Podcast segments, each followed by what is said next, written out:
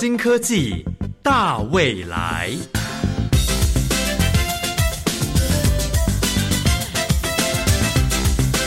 科技的进步让你看得见未来，深入浅出的介绍让你听得懂科技。欢迎收听由谢若楠制作、吴宜佳主持的《新科技大未来》。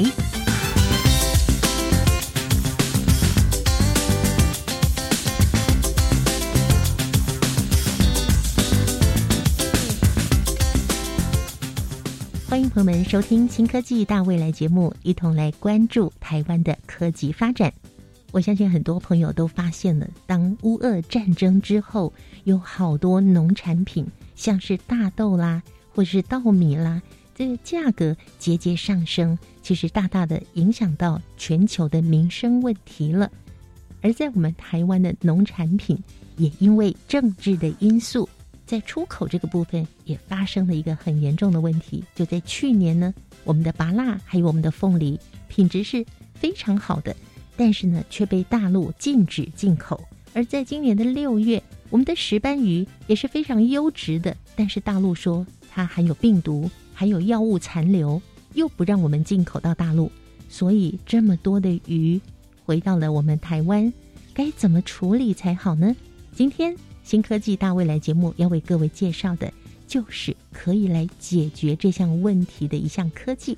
我们邀请到了国立屏东科技大学工业管理系的特聘教授王二瑞王教授，来跟我们介绍这项可以解救养殖渔民，还有可以让我们民众吃到新鲜、好吃又健康的鱼肉的一项新科技——水产深加工与副产物高值化利用整合创新技术。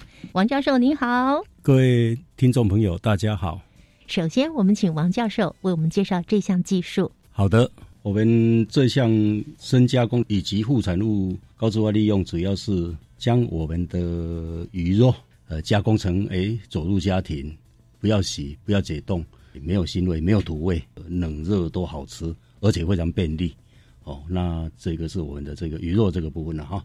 那在另外一个部分，就是剩下的那一个副产物的部分，我们把它也高石化的。好，高石化的话呢，就是制成鱼骨粉哦。未来我们可以做成食品的添加、保健食品，甚至医疗原料都可以利用它，呃，对我们的国民健康带来更大的便利，对我们的养殖产业产生根本性变革的影响。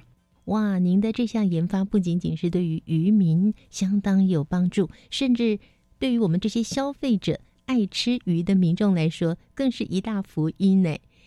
那您是在一个怎么样的背景之下开始做这样的研发呢？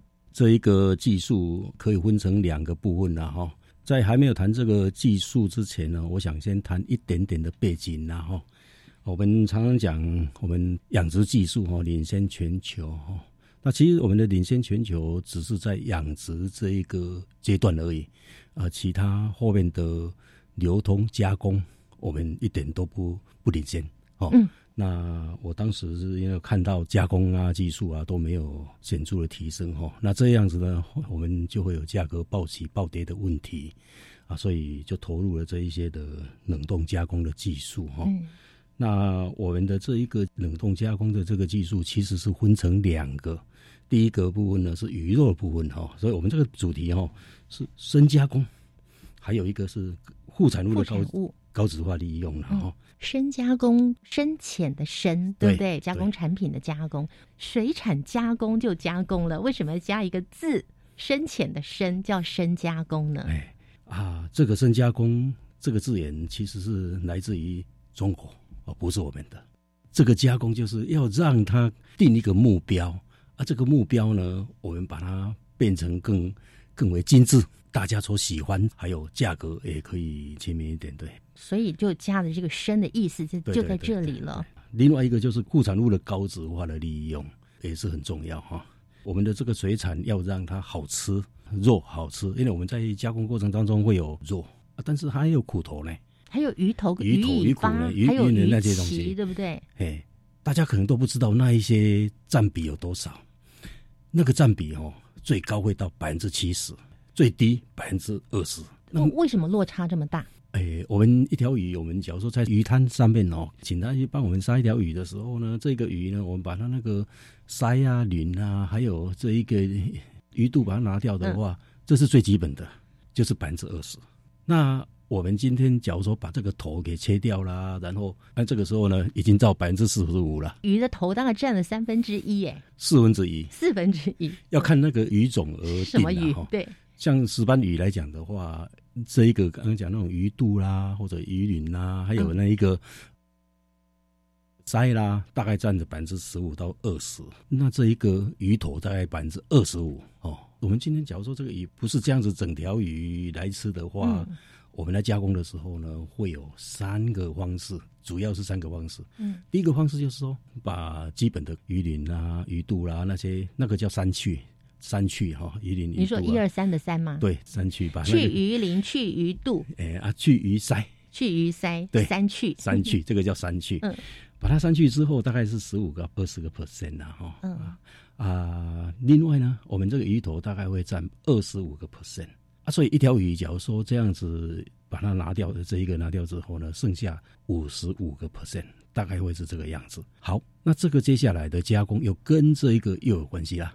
我们假如说把两片的肉呃取下来，剩下那个也要鱼骨，鱼骨头，对鱼骨。这个鱼骨的话呢，大概也会占了百分之二十啊，所以剩下百分之三十五。我说我们在吃的那个肉片啊，那个、嗯大概就会在三十五左右嗯啊。假如说我们最近不是有石斑鱼要给孩子吃吗？怕他吃到鱼刺，啊，鱼刺的时候还在挑刺起来，尤其那个肚子那个地方，可能还有很多蛮多的刺。小我们就，刺嗯，对，我们必须要把它去除掉。哦，排水这个就是变成三十个 percent 了。嗯，那我们就想一想，一条鱼剩下三十个 percent，不到三分之一，不到三分之一，那这个价格就很贵啦，至少会贵了三倍以上、难啊。怪每次去超市买那个包装好的那个鱼片，没有鱼骨头的那种，嗯，就很贵，很贵。对，对，那我们就想到一件事啦，那些剩下那些东西，我们通称之为副产物。其实副产物也有两种的形态，嗯第一个形态就是我们有把它那个呃三去三清的，就刚刚讲的那一些鱼肚啦、鱼鳃啦、鱼鳞，把它去除掉的，那个叫下脚料，下脚料、哎，下脚料。啊，没有把它去除掉，那个叫下杂料。下杂料哎，听起来都不是很高级。那下杂料通常我们做的东西都在做饲料或者肥料，嗯，那下杂料包括哪些？你就刚刚讲的鱼骨头，鱼鳞、呃鱼鳞鱼鳃、鱼皮，反正那个只要取下那两片肉，哦，你只要取下肉的，没有用的，没有那个的，取全全部大部分都是把它变成这一些的饲料。饲料或者饲饲料或者甚至于肥料。哦，就是鱼鳞啊、鱼鳃、鱼肚啊，对。还有鱼头啊、对鱼鳍这些都可以变成饲料，对，变成饲料，哎嗯。变成饲料或者变成肥料。感觉起来还不错，可以再利用。啊，但是那个价格很低啦，那哦。大概只有呃三五块钱三五块钱是一公斤哦，公斤。好便宜哦。所以我们就想一想，那个是像这个是这个，你就会想啊，你不是很多人喜欢吃头吗？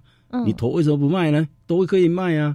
有人喜欢熬这个鱼骨汤吗？为什么不卖呢？嗯，哎，当我们那个量很大的时候，就会出现一个问题了哈，么问题这个问题。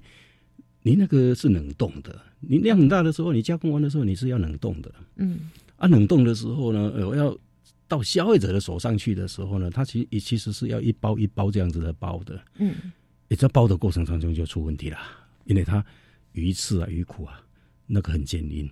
哦，我们在做真空抽抽那个真空的时候呢，刺就刺破了，就。刺破了。嗯，那刺破了就，所以它就变成一个很麻烦的事情了。就是很难处理在包装这个部分，在包装这边，我们卡住了。啊，你假如说用比较更多层的包装或比较高级一点的包装，让它不会刺破的话呢，哦，那个成本就很高了。哦，哦，这是第一个成本的那这个部分。第二个部分就是它在加工过程当中切割啊这些，也，成本也很高，嗯那，成本也很高，嗯哦大概也会有这个类的问题。本来以为再利用的话，可能经济效益还不错，但没有想到到消费者手上还是一样很贵。对对，对那就没有人买单了。对对对，嗯嗯对。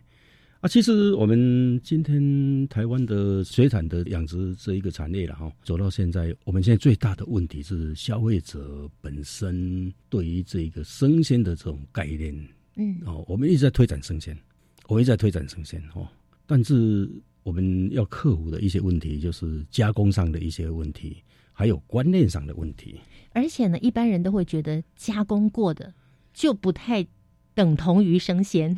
哦，就 对，以前有人有这样的观念，哦，嗯好，那我们我就用我是这几年来，诶，应该从七八年了，也嗯是七年多了哈。这、包括前置的时候有都研究这个东西，诶，投入了这一个产业里面的这个七八年了，哦，所以对产业应该也，尤其在最加工这个部分呢，我想应该是应该有相当的了解了啦哈。嗯，也再增加一点背景的说明了哈。好为什么生鲜会有对我们产生很大么大的问题哈？我用石斑鱼来谈了哈。开始发展石斑鱼产业是在二零零九年，嗯，后来我们就到对岸呃去养，也签了 ECFA。开始的时候的确是不错的，一公斤可以达到四百多块，一公斤一四公斤到百多块，四百多块嗯。二零一三年，它就很快的就降到了一百块钱不到。为什么发生什么事？呃，这个就是所谓的技术外流了。我们外销的这个价格就跌得很很凶哈。哇，那是这个养鱼的渔民不就叫苦连天了？哎，对对对对，谁还要养啊？大家可能没有注意到一个问题，我们现在目前石斑鱼大概七成多是进口，呃，出口到香港跟中国大陆。就目前台湾，对对嗯对对，我长期的研究大概是都是这个数目字了哈。是或者有人说什么几成啊几成啊，我想大概七八成应该是差不多的那个数目字了哈。嗯，好，另外呢，剩下有三成左右是在国内了哈，在国内的销售哈。这一个通路到中国大陆跟香港，清一色极大的比例应该是清一色了，全部都是活鱼，是一整条鱼的，对，一整条鱼这样子，而且是用活鱼运输船过去的。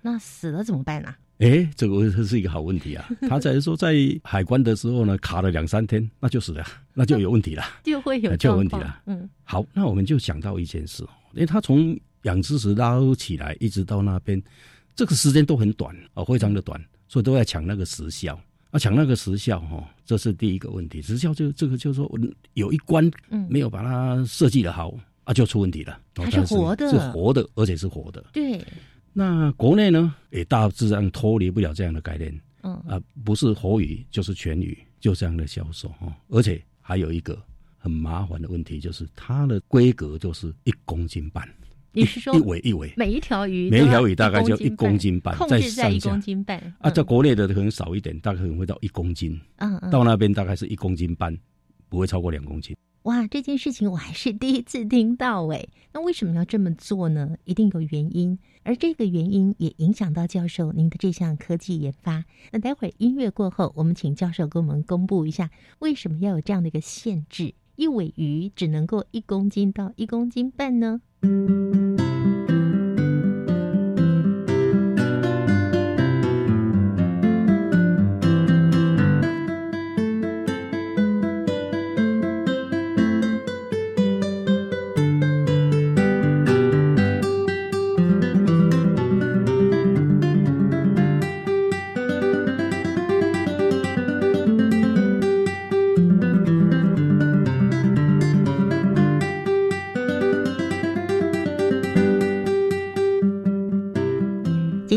科技大未来节目，为听众朋友邀请到的是国立屏东科技大学工业管理系特聘教授王二瑞王教授，为我们介绍他的这项科技研发——水产深加工与副产品高质化利用整合创新技术。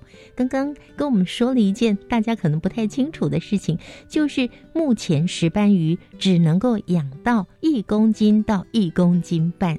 这究竟是为什么呢？如果我们不要去限制它，石斑鱼可以养多大呢？这个石斑鱼可以养到一百斤以上，啊，但是 但是我们的产销也会把它变成小鱼啦。嗯哦，那我稍微顺便宣传一下大鱼跟小鱼的差异哦。嗯基本上这种石斑鱼啦、鲈鱼啊，这种都是诶、比较属于大型的鱼类。这种大型的鱼类哦，它基本上这一个到某一个程度之后，它的口感就会特别好吃。你只要吃过一次的这个大型鱼类，你就有时候这种小的你就不会喜欢吃了，你就感觉到那口感就非常好吃。哇，营养元素也比较齐全。嗯哼，还有一个很重要的，就是在我们在加工的时候呢，会有一个东西，就是取肉率会比较高。嗯嗯，取肉率的肉会比较多，比较高，比较高。哦，那刚刚只讲只剩下百分之三十嘛，对不对？对对对，那这个是是不是可以就变成可以提高？嗯，好，而且这一个养一一公斤左右的，大概会在一年左右。嗯，但是养到这一个四五公斤的，呃，四五公斤的话，它其实只要两年半左右。换句话讲，用一年养了一公斤，用一年半养了三公斤、四公斤这样子。当然，我要养比较大一点的，嗯啊，但是通路没有。嗯，就没有这个通路。为什么呢？因为他们只要这个规格，为什么要这五公斤？为什么要这个规格呢？嗯，其实这是一个问题了。他就是要否，就是为了那个餐厅那个餐盘而设计的。哦，我不能盘子大一点吗？对，但这个盘子大，这还就一公斤半。我们在吃鱼的时候，他那个餐餐厅上面那个就一公斤半。哦，啊，一公斤半啊，他。意思就告诉你，它整个通路全部都是在这一个餐厅里面为主的，它不是为了你的家庭而设计的。嗯，所以这个现象大家就现在就会看到喽。即使现在石斑鱼现在价格跌得很低很凶，你在我们的菜市场的鱼摊上面，你也是看不到的，你也是很难买到的。为什么？理由何在？诶，它的通路里面结构没有这一个，它全部都是在搞。所以一个到到那个餐厅里面去，直接到餐厅。那我们就想到一件事了。我们现在即使我们在努力的去杀，或者怎么样去那个去处理，你们就想到一件事：假如说我们是七十五个 percent 到中中国大陆跟香港，二十五个 percent 是我们内销的话，嗯，那现在等于是四份里面有三份是外销，只有一份是内销，嗯。那这个一问的内销，我们是等于是我们的餐厅，我们的餐厅原来一尾的鱼的这供应，现在变成四尾的供应进来的时候，你就想到了增加了三倍哦。对对，增加三倍哦，增加三倍之后，这一个来讲的话呢，我们的这一个呃价格一定会崩盘。嗯，哦会一定会崩盘。所以您讲的这三尾会再回到我们台湾的，他现在已经要回来了，现在业绩力回来了，是因为。大陆他不再收我们的产产品，对对对对对对啊！所以他现在已经回来了。是大陆拒绝我们的产品，就他现在因为呃这个什么政治的关系，政哦政治或者说他说有检出禁药之类的。其实我们台湾的这一个是这个石斑鱼，我这么多年来哈，因为呃我们注意到一件事哦，只要是外销的东西，龙渔民都不敢随便放药。对呀。就一出去又被退回来，不然全部被销毁。哎，但是这个对他这个问题，我讲到，我这个不是我的研究的范围。但是我现在关心的问题是，这一个不能够出去了，四份里面出有三份要回来了。嗯嗯，而且都回到我们的餐桌上面去。哎，那我们菜市场会不会出现呢？会出现，但是很小，很少，很少看到，很少，很少看到。哎，我们就想到一件事啊，你就这一个，假如说我们现在是夏天嘛，高丽菜在菜单上，在那个菜单上面就是一片一片的在卖嘛。在冬天的时候呢，哎，价格很低的时候呢，就是一车 一个十块二十块在卖嘛。你有没有看到那一个石斑鱼在那边一条是二十块三十块在卖的？没有啊，没有，没有啊。那这个是有问题的，这个产销结构是有问题的。这也是我们一直努力要去解决的问题。那现在我们的政府，现在我们政府现在目前也日以继夜的在找加工厂来把它加工起来，就把它冷冻起来。嗯，这个时候呢，我想我们有一些地方可能也要注意的。是，我们也要注意的哦。所以您说的要注意的地方是在好，它的加工现在目前有几个方向，然后第一个就是说，所以加工上来讲的话，加工我们有分成三个。基本的加工分成三个，嗯，一个就是所谓的条鱼的加工，所以条鱼加工就是一条鱼把它刚刚讲的那种三去把它拿掉之后，嗯，就整条把它包起来了，把它冷冻把它包起来了。有有，现在市面上好像有看到这样子的，对对。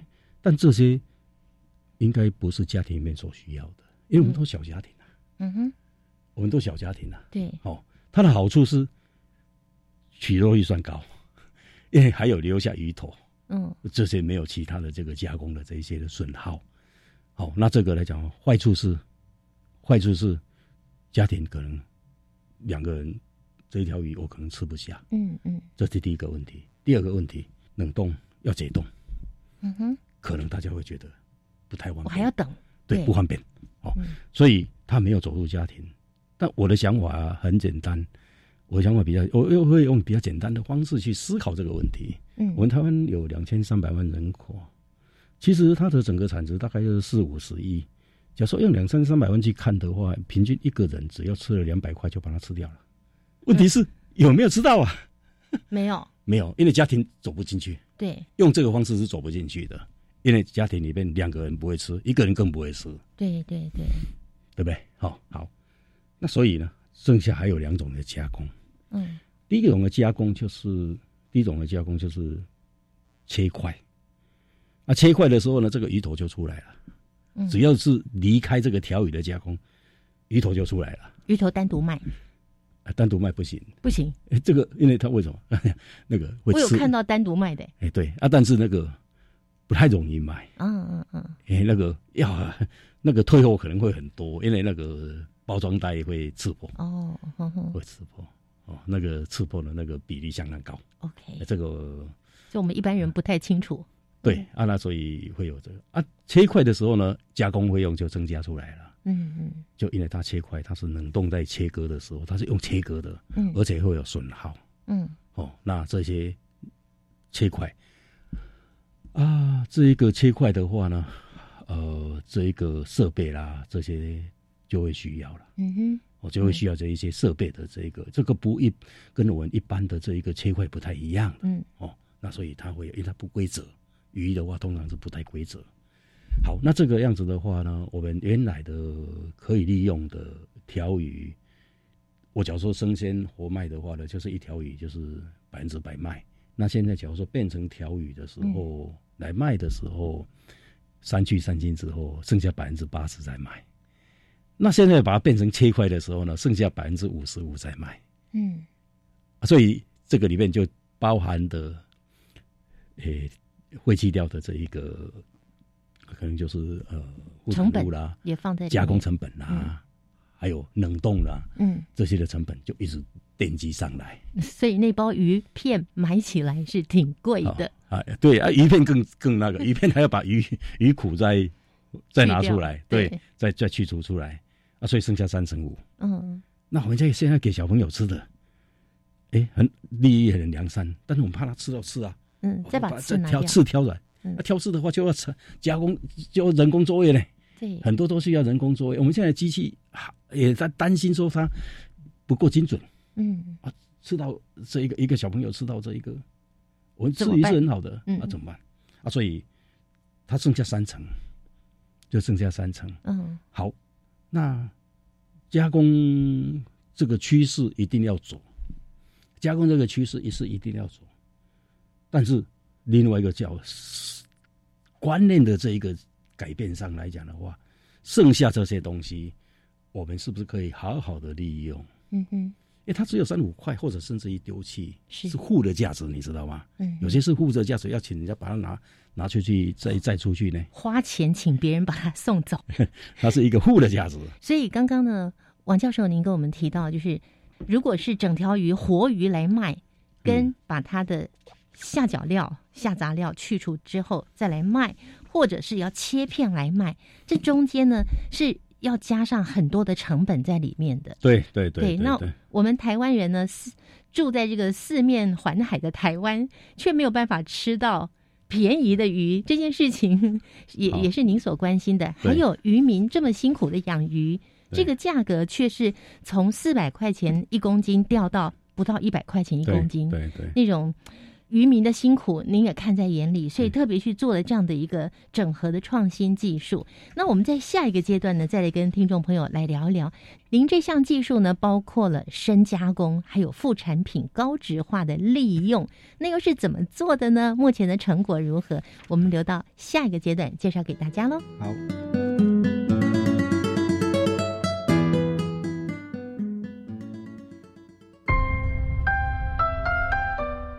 永续生活是什么？拥有舒适的自然环境，健康的身心灵，运用科技让生活更美好。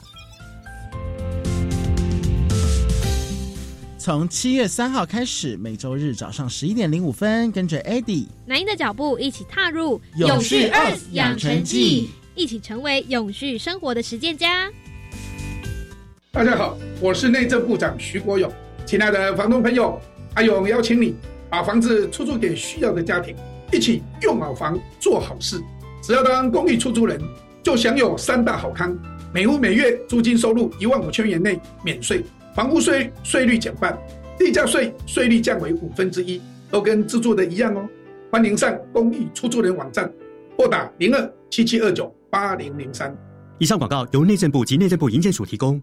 老公，我们家的冷气跟冰箱使用都超过十年了，是不是该淘汰了？是啊，使用老旧耗能设备，除了耗电外，还会伤荷包呢。好家在台北市政府现在扩大补助住宅冷气和冰箱，每台补助新台币三千元。自从社区申请补助全面换装变频冷气后，每个月管理费减少的非常有感呢。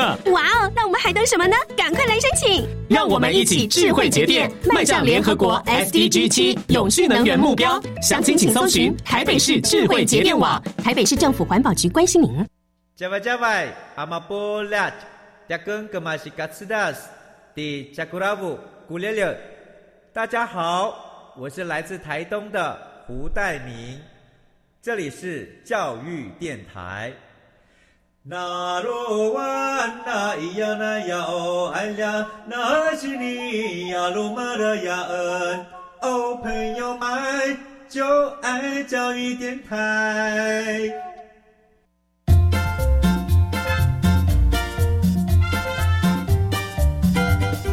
新科技大未来，每个星期三上午十一点零五分，与你在教育电台的频道上认识新科技，迎接大未来。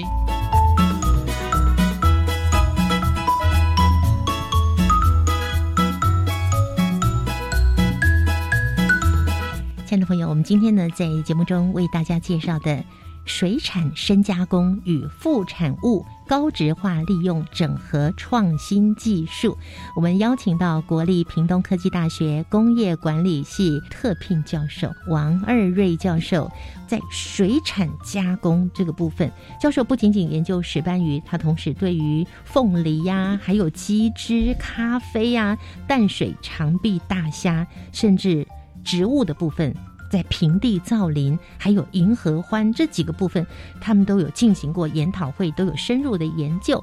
那今天介绍给大家的这项获得二零二一年的未来科技奖的技术呢，也获得了产学小联盟计划以及产学合作计划。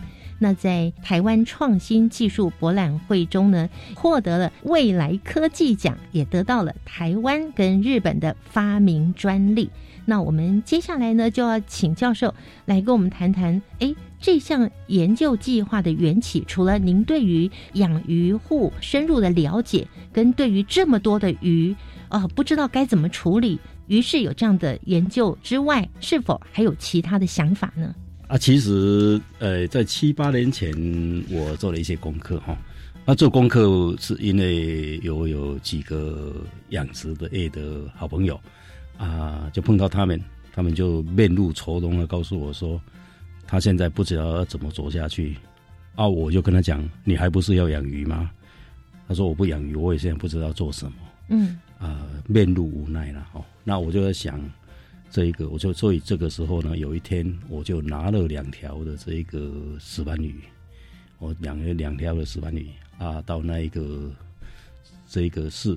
市场的那鱼摊上面有一个糟老头拿了两条鱼走过来，然后给那个人看到那两条活鱼的时候，那是一个活鱼。嗯，两条活鱼。活鱼那一个 做什么呢？那这个鱼摊的看到我那两条鱼我也，就知道我也可能我要请他们来帮我杀了哈。他知道您是谁吗？他不知道，都不知道。我就就是个客户，穿个蓝白拖啊，穿个短裤啊，就一个是一个糟老头这样子哦。他们就很快的就是叫我离开，叫我离开之后，然后不不帮人家做这个事情，我连走了四五摊。所以你到底要叫他们做什么？我就要帮人，正帮人处理那两条鱼。哎，啊，最后总算找到一个一个朋一一个一个认识的了，哈，一个认识的，他不好意思拒绝。嗯，啊，就开始杀啦，杀的时候，你看我这样，你看敲了这一个二三十下了，它还不会死。哎呦，哦，你看这个鳞有多难刮啊！嗯，因为是活的嘛。哎，它活的。后来 我就，哎，他嘴巴练的越越多，哎，我越高兴。嗯，怎么了？嗯，我为为什么不高 高兴？我是做一个做研究的人呢，我知道这条鱼走不到菜菜市场的鱼摊，它就走不到家庭，所以我要在这个地方解决它，让它能够走入家庭。嗯，石斑鱼这种鱼这么好的鱼，为什么不让它走入家庭？所以我当初的目标其实就是走入家庭。所以石斑鱼不仅仅是在餐厅的桌上，对，而是要走入家庭。走入家庭，哇，好棒！我们好期待哦。我们现在还没有哦。有了，有了，哦，现在有了。啊，那那走入家庭就必须要加工啊。加工的话呢，哎，我就会考虑到好几个问题啦。嗯，走入家庭才能够解决这个问题啊。好，大家现在要帮忙我们的石斑鱼，要从家庭里面来帮啊。刚您说一个人两百块就够了。对啊，一个人两百块就把它吃掉了。这问题有那么大吗？就把退回来的鱼给吃光了。对，嗯啊，但是这个加工的时候呢，那时候我就从一个技术开发的层面上来一个讲的话呢，就变成说，我希望能够走入家庭。好，那我们就开始。做这样一系列的申请，一系列的这个，感谢这个科技部很支持这个计划啊，就是说包括我们的小联盟的计划、产学合作计划，我们还有申请一些地方型的 SBI 的计划。那这个计划开发出来过程当中，有人就跟我讲说：“哎，我们这个计划也需要申请一些专利啦。”哈，嗯，啊，那个时候我在想，专利我就先申请台湾的专利了。我就想一想，我们的日本是一个吃鱼的王国，我们也来试看看那一个。申请一下这个日本的花瓶的专利，哎，科技部也很支持，补助我，然后也拿顺利的、很快的就拿到这一个日本的花瓶专利，有五个花瓶专利啊，其中两个是鱼肉的，一个是在台湾，一个是在日本。那台湾有两个这个副产物的花瓶专利，一个是日本的花瓶专利，嗯嗯，副产物的部分啊，是。好，那我就去申请这个专利了。那这个鱼肉的部分哦。我现在谈鱼肉的这个部分呢，鱼肉部分呢，刚刚走入家庭，第一个基本上就必须要去除土味。我最怕土味。对，不会有土味。那个土味到底是什么东西呀？土味是在养殖池产生的。哦。哎，所以养殖池产生，它包括它的饲料，包括它的养殖池的环境，哦，那会有土味。是不是就像很久很久以前那个无锅鱼本来有土味，变成了鲷鱼之后？土味也就不见了。对，它对养殖的环境的改变，哦，不是，我们不是换一个名称就好了。我们的整个养殖的条件，嗯，还有它这一个整个过程当中，不要让它有土味，差很多哎。我们的石斑鱼更不可能会有土味，应该是外销鱼种，不可能会有土味啊。嗯，那我们这一个土味的过程当中，大概我们过程当中也会，比如说有一些暂养的措措设施啊，我们的。呃，断食、占粮之类等等哈，那这些，您是说给他氧气，还有给他断食？哎，会断食哦，会断食哦，会断食。鱼也要断食要鱼要捞起来之前，我们先断食。这个要那我主要是在去除土味。嗯。然后接下来我们的加工过程当中，还有几个东西需要去克服的。第一个就是吃鱼的人最不喜欢吃到的，就是。腥味，嗯，鱼腥味，鱼腥味跟土味不太一样哈，嗯，腥味的是臭味啦哈，腥味我还可以忍耐，鱼土味我绝对不能忍耐，但是很多人是不能够忍受腥味的，那这两个我们全部都没有，都没有，都没有，都没有，这两个都没有。好，那我跟各位各位讲一下哈，各位在菜市鱼摊上面买到的鱼，哎，都有腥味，嗯，好，都有腥味，我们这个鱼已经做到完全没腥味。为什么是什么样的技术让它没有腥味？是加了什么加工？没有没有没有，我们全部物理方法。因为我最讨厌 我我最讨厌我们这几十年来的这一个食品业里面，嗯，化学加工，对，就是化学的这一个哈，这个我最讨厌这个东西，所以所以完全没有，完全没有任何一项化学的东西，好安全哦。哎，土味腥味去除掉。接下来我们到走入家庭里面的时候呢，会需要便利性。哇，这是现代家庭非常需要的，所以呢，在接下来科技好生活这个小单元呢，我们就请王教授来告诉我们有多便利呢？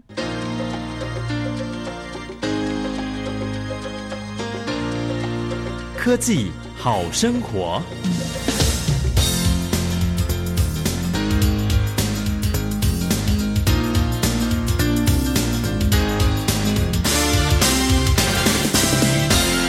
那便利性的时候呢，我现在的鱼从冰箱放在冷冻里面，要吃的时候呢，拿出来就好了。你把那个包装袋剪开，那它已经被切成一块一块了。那你现在这个水啊煮开之后呢，你就把鱼剪开之后，记得不要洗，不用洗，不要洗，嗯因为我帮已经帮你洗好了，不要解冻。不要解冻。我们当常常常常我们这个上班族有时候早上出门的时候，哦嗯时间很紧就把它放在那个从冷冻拿到冷藏，晚搬晚回来的时候，没错来来煮嘛，我们就是用这个方法用这个方法嘛。您的不用解冻，直接从冷冻库拿出来。对，有时候我们就忘记了，忘记了回来的时候，呃，我就不吃了，忘记解冻就不吃了。然后再冰回去，然后又不新鲜。对对对对对对，有一些观念跟各位讲一下哦，比如说我们那个冰淇淋很好吃，嗯，你想一想，你把它解冻之后，看看会不会再好吃？冰回去就不好吃了。一定不好吃嘛，对对不对？不好吃嘛。好，所以这个不要解冻，不要洗，还有便利性，还有包括了它的水滚了之后放下去，鱼放下去之后，嗯，五到七分钟就可以吃了。那个火候比较大一点，五分钟，慢一点，七分钟就可以吃了。嗯哼，加上你那个烧水的这个时间不会超过十分钟。你想想，我从家里面进回到上班回来，或者在孩子这回到家，我们要吃个鱼汤，或者我们上班的时候呢，在我茶水间有一个可以煮的话呢，我现在中午要吃配个鱼汤，十分钟之内就有了。哇，那这样真是太方便了耶！可是这样口感会好吗？它会比你那个生鲜的口感还要更 Q 更好吃。为什么？什么理由呢？简单的说，它是跟空气接触的时间很少，几乎快没有。所以它是不是也是属于那种急速冷冻，然对后就急速冷冻，立刻封包了？对对对，立刻就封包的。所以新鲜度其实是很高的。新鲜度比你那个任何的生鲜都高。好，那这个有时候在吃鱼的时候哦，就会想到说，我们喜欢吃它那个汤啊，喝它的汤。喝那个汤的时候哦，我在想说，哎，我们是加个葱啊，加盐啊，加姜姜啊，还想要加个酒啊。我不建议你加酒啊，你要加葱、加姜、加姜、加盐，呃，这个稍微加一下，偶尔也 OK。那为什么不能加酒？啊，加酒主要是压那个啊，我知道，以前加那个加酒是腥味啦为了要压腥味，现在完全没有腥味了，你不需要不需要压了。对，而且我们在喝热汤的时候，感觉到那个汤是好喝的。嗯我们通常会感觉喝冷汤的时候，我们就会想要说哦，我再去热一再去热一下。因为会腥味。以前呐，对，嗯，那我跟各位报告一下，就是汤热的时候好喝，汤冷的时候，我不建议你去把它热起来。哦，喝冷的吗？那个冷汤哦会回甘呐、天哪，它不是腥味，是回甘，太厉。害了。那有时候你在家里面，哎，我现在吃鱼的时候呢，我要再去买姜啊、买葱啊、买盐啊。嗯，我告诉你，你也可以不用加，这些都可以不用加，我就纯我吃原味，纯鱼就纯鱼就原味就可以了，就很好嗯，吃。够鲜美了。啊，这样嗯我想我们的努力成果是希望能够大家能够享受得到啦。，对每个家庭都能够享受得到，不用走进餐厅就可以享受这种高档的石斑鱼。对，啊，对，有一些人，比如说心脏啊，比如说，呃，比如说心脏，比如说肾脏有一些啊毛病的，嗯连盐都不能吃，嗯，那这样是最清淡最好，而且安全。那你要想说，哎，我是不是煮汤奇怪就其他就不能够煮了呢？哎，不对的，嗯，你要蒸啊，你要你要炒啦，你要炸啦，你要是说这个这个哦煎啊都 OK，这全部都是一样，不要洗，不要解冻，连炸都不要解冻、哦，都不要解冻，都不要解冻。天哪哎！哇，所以您的这项研究好像不仅仅是用了您的技术，而且可能也涵盖了各个，比方说像是餐饮的老师们，他们怎么样去炸鱼，都不要以前一定要解冻嘛，对，我都不要，都不要，都不要，都不要。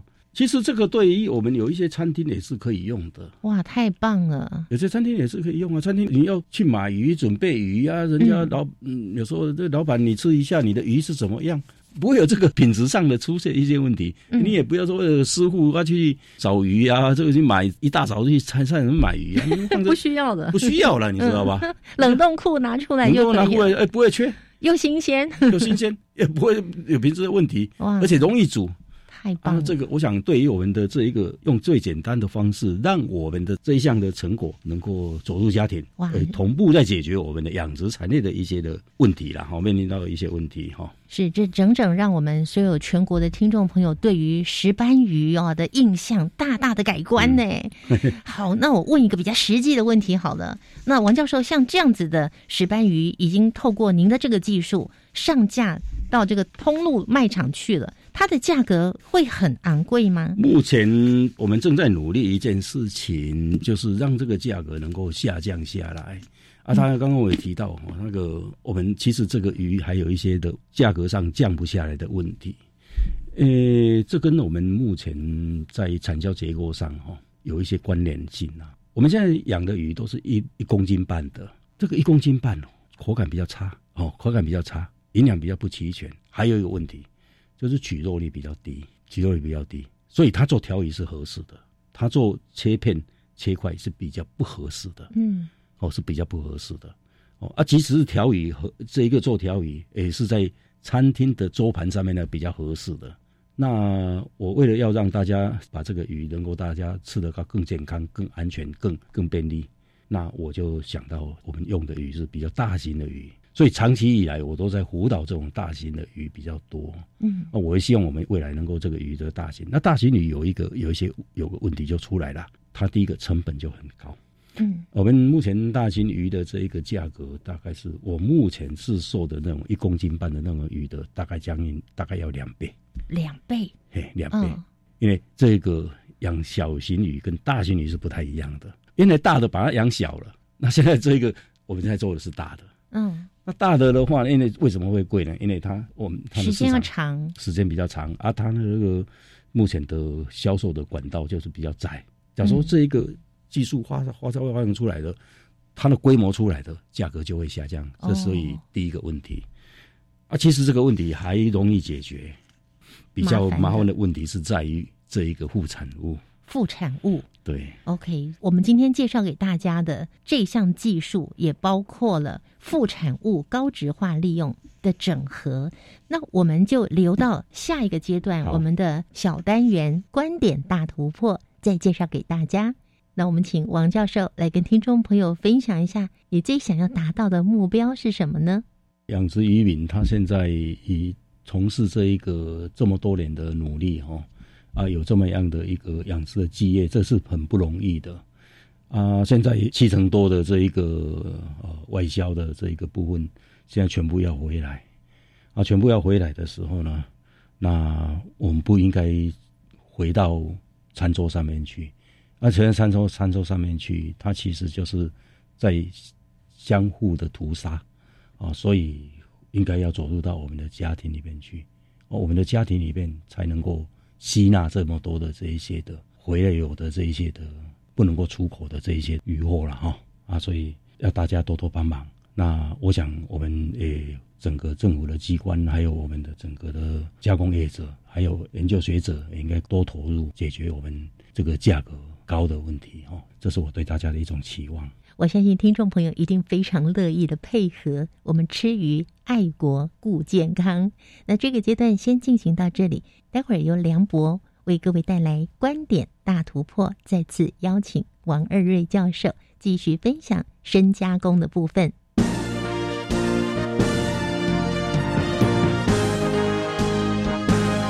观点大突破。欢迎来到观点大突破，我是梁博。今天观点大突破单元将继续邀请王二瑞教授，跟我们分享水产深加工与副产品高值化利用整合创新技术在观点与技术上的突破。在主单元中，王二瑞教授提到骨粉的应用技术，他表示将骨头或是鱼鳞磨成粉状。其中含有大量的钙，而且各种元素的组成比例和人体组成是一样的，特别适合人类使用。那现在我们就说从成分上来看的话，钙啊，哈，呃，这个里面的这一个主要的里面的成分就钙、钾、镁、磷、锌、硒这几个成分哦。那其中的钙的这个部分大概会占，诶，看鱼种的不同哦，大概鲈鱼会高，最高的时候会高达。三十三万的这一个 ppm，也就是三三这个 per percent，那石斑鱼大概也会在三十个 percent 左右。另外，我们那个检验的这一个也做了这一些的呃鱼鳞，鱼鳞我们把它粉末化哈，粉末化大概鱼鳞大概比较稍微低一点，大概二十五到二十八个 percent 左右。那这里面有一个稍微注意一下的，就是这些动物的这一个苦头的里面的这个脂质，这个些成分哦，跟人体的脂质是成分是一样的，也就是钙跟磷的这个比例是二比一，磷大概又在十五十五个十五万的这个 ppm 左右。那这样子的就有一个好处了哈。那在我们目前的市面上的这一些的钙，大部分都是化学钙跟合成钙。那化学钙和合成钙。那当然就很多的问题了哈，都有很多问题。我想大家变成哎，我们就考虑到一个钙的这一个。王二瑞教授提到，市面上的化学钙和合成钙，不但人体吸收率比较不好，也可能出现副作用。用鱼骨或鱼鳞制作的钙比较天然，甚至会有让人喜欢的味道。王二瑞教授也说，未来希望能够加以普及。有益于国民健康，也能创造出加工的条件。那这个钙质的补充这个部分，我在想，我们现在目前的钙来讲的话，它分成两项，一项是有味道的，一项是比较没有味道的。鱼鳞是没有味道的，那个鱼骨，那个鱼骨问的有一点点的味道，但是这个味道是你会，你大部分的人会喜欢的那个味道的。所以不仅天然，没有和那一些 化学钙合成钙的副作用，就单纯钙来讲的话呢？它诶也会是你喜欢的那个味道的，所以让它能够变成很普及化，这是我现在下一个阶段的目标哦。那这个部分其实，假如说这一个能够让它普及化的话，对国民健康也好，对于我们的养殖户也好，而且也会创造出进入加工厂的条件。至于这项技术在观点上的特色，王二瑞教授提到。过去的水产加工主要是制作鱼丸或罐头等产品，但他所研发的技术则是把目标对准家庭，将水产制作为家中所需要的生鲜食材。我们过去的这一个水产的加工哦，都是在做那一个哦，比如说鱼丸啦、罐头啦、啊鱼饺啦这类的东西啦，哈。那我们现在不是，我们是要把它变成家里面需需要的生鲜的食材。现在技术上来讲的话，就是呃目标很明确，走入家庭就非常这个走入家庭，然后剩下的东西用循环经济的概念去把它处理处理起来，就是物产物的部分。在技术层面上，王二瑞教授谈到，让骨头可以粉末化是主要的突破。他也提到，借由制成的调整。去除水产的腥味，并且不需要清洗和解冻，同样是显著的技术突破。这一个技术上的这一个突破上来讲的话，我们运用我们那一个压力的这一个温度啦，还有这一个水之间的那一种的关系，然后让我们这一个骨头能够粉末化了，在副产物的这个部分。然后我们在我们的这个鱼肉这个区块的话呢，我们的从制成上的设计，去让这一个传统大家不太喜欢的吃到的那些的土味啊，还有腥味，还有很便利的能够诶不要洗不要解冻的这一些的这个技术放进去哦，大概元素上是这个这些东西。好，那大概这个我们在技术上现在已经完成成熟了，都已经成熟了。王二瑞教授解释，要去除水产的腥味，必须进行放血。虽然业界也了解放血去除腥味的原理，但是没有加以整合，这也是重要的技术突破。去腥味其实其实是两个问题。第一个问题是，这个鱼死掉之后了哈，它蛋白质就开始腐败啊，所以只要鱼一死掉之后，它就会腐败。第一个问题，第二个问题，在过程当中没有放血，鱼没有放血就会有腥味。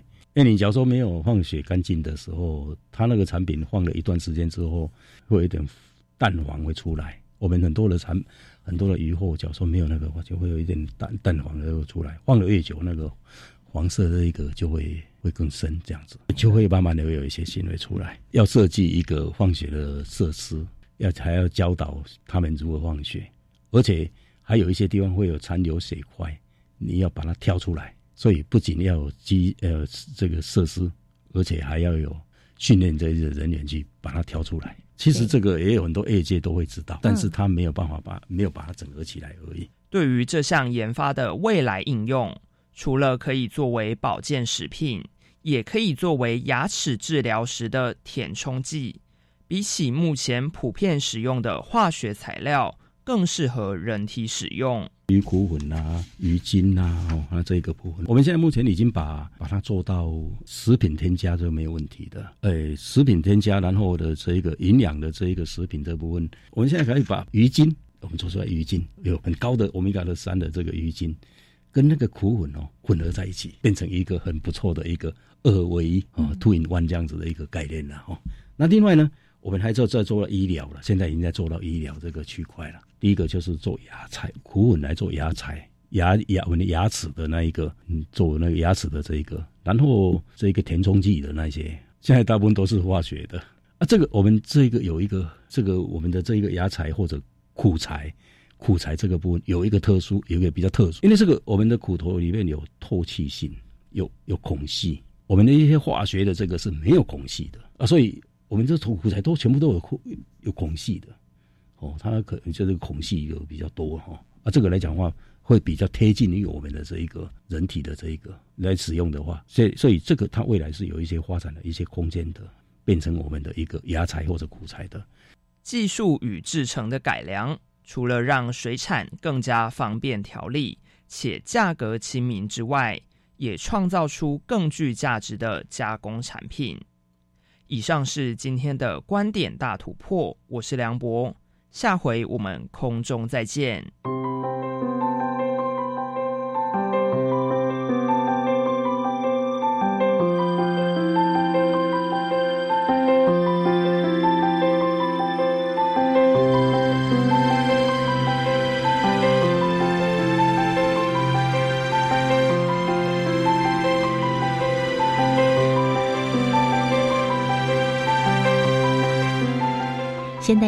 是非常的忙碌哦。如果说能够在家里面亲自下厨做一道好吃的鱼料理，该是一件多么幸福的事情呢？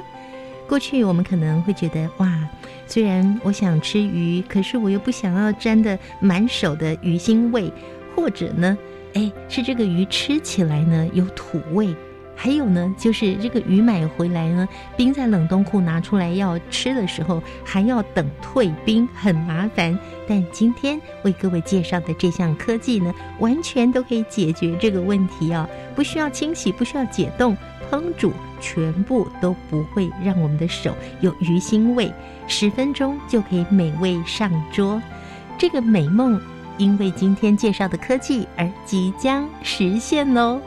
我们谢谢王二瑞教授他们的研究团队，不但为养殖业者带来新的出路，同时也为我们创造了美味可口、新鲜、方便又健康的鱼，以及原本变成下脚料加工之后富有价值的营养食品、健康食品。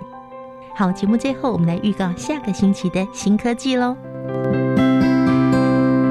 急救照护的过程是分秒必争的，而且在时间上必须要是一个团队所共同去完成的。对一个护理系的学生来说，他通常要练习到急救的照护，在学校恐怕非常困难，因为我们在情境的系统里头，我们建制了三位在团队的角色，特别包括了医师、护理师以及专科护理师。所以学生可以在学校里的这个我们所进系统当中，不仅仅可以学习在急救过程当中护理师所担任的角色跟功能，他还可以同步学习别的角色在急救照护过程当中他必须做些什么，那怎么样去训练团队合作。